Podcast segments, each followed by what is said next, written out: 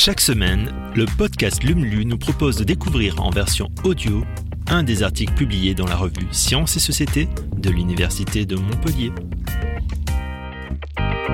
Comme habitat ou comme ressource, l'eau est indispensable à toute forme de vie humaine et non humaine. Dans ce numéro de LUM, chercheuses et chercheurs de l'Université de Montpellier et ses partenaires font la lumière sur cette ressource en tension qu'il est plus que jamais nécessaire de préserver. Alors n'hésitez plus et plongez dans l'univers de l'hume.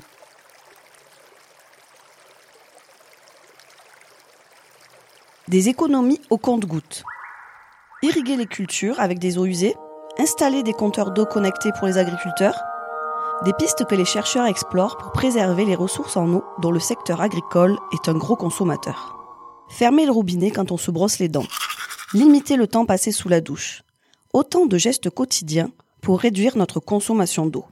Bien, mais nettement insuffisant à l'échelle globale, surtout quand on sait que 50% de l'eau consommée en France est utilisée par le secteur agricole. Un chiffre qui grimpe à 70% à l'échelle mondiale. C'est un gros enjeu, car les besoins d'irrigation augmentent avec le réchauffement climatique, notamment en remontant vers le nord, où on doit désormais arroser certaines cultures qui pouvaient s'en passer jusqu'à présent. Explique Nassim Eitmweb. Partout, la nécessité d'irriguer se fait sentir plus tôt dans l'année.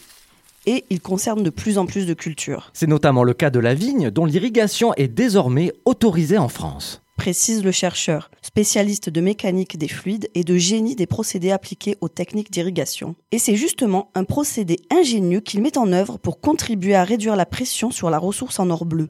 La réutilisation des eaux usées traitées, plus communément qualifiée par l'anglicisme reuse.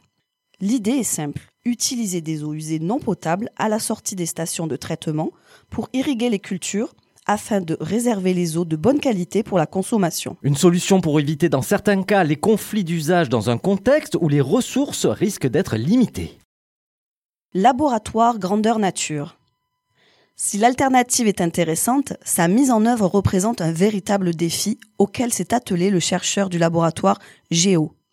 Challenge technologique, volet agronomique, enjeux sanitaires, acceptation sociale, la réutilisation des eaux usées pour l'agriculture soulève de nombreuses questions.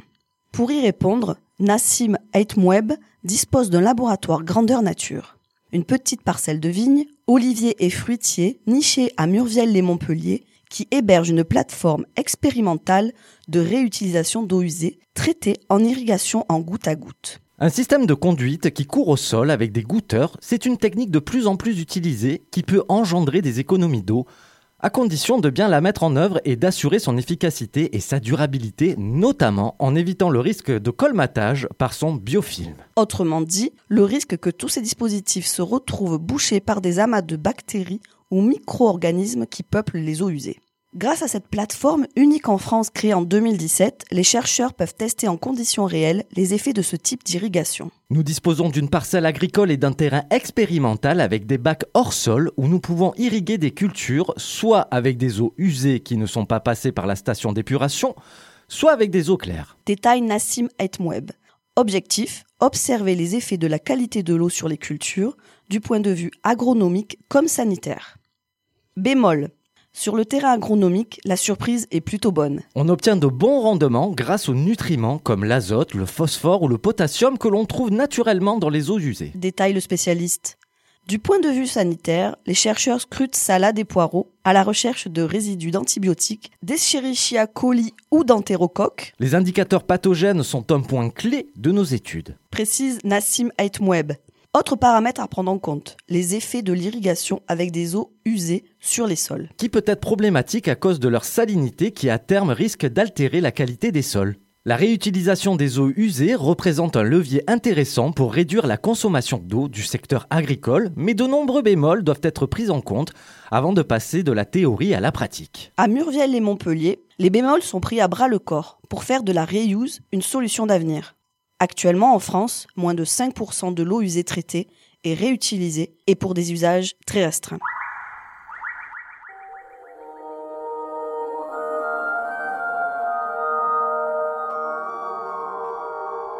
Irrigation 2.0 Pour réduire leur consommation d'eau, certains agriculteurs ont adopté un compteur communicant. Sa particularité Il leur permet de connaître en temps réel leurs prélèvements pour mieux piloter leurs arrosages et faciliter ainsi le partage de l'eau sur un réseau commun. Autre intérêt, ces compteurs fournissent aux gestionnaires des mesures fréquentes et précises des consommations, des données précieuses pour réguler les ouvrages hydrauliques et optimiser les lâchers d'eau des réservoirs. Il faut qu'un nombre suffisant d'agriculteurs optent pour ce dispositif pour qu'il soit efficace. Mais aujourd'hui, une minorité d'agriculteurs en sont équipés. Comment les inciter à adopter un compteur communicant?